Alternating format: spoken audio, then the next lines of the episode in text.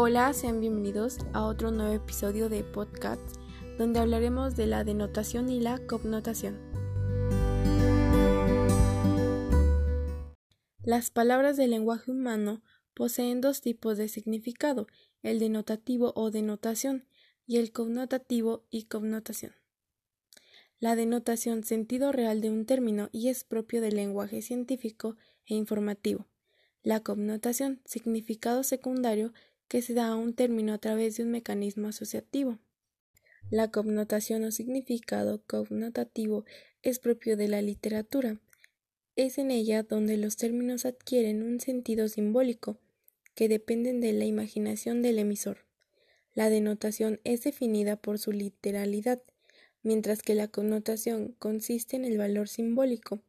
La literalidad se refiere a utilizar un término en su sentido literal o sentido exacto. Bueno, esto ha sido todo.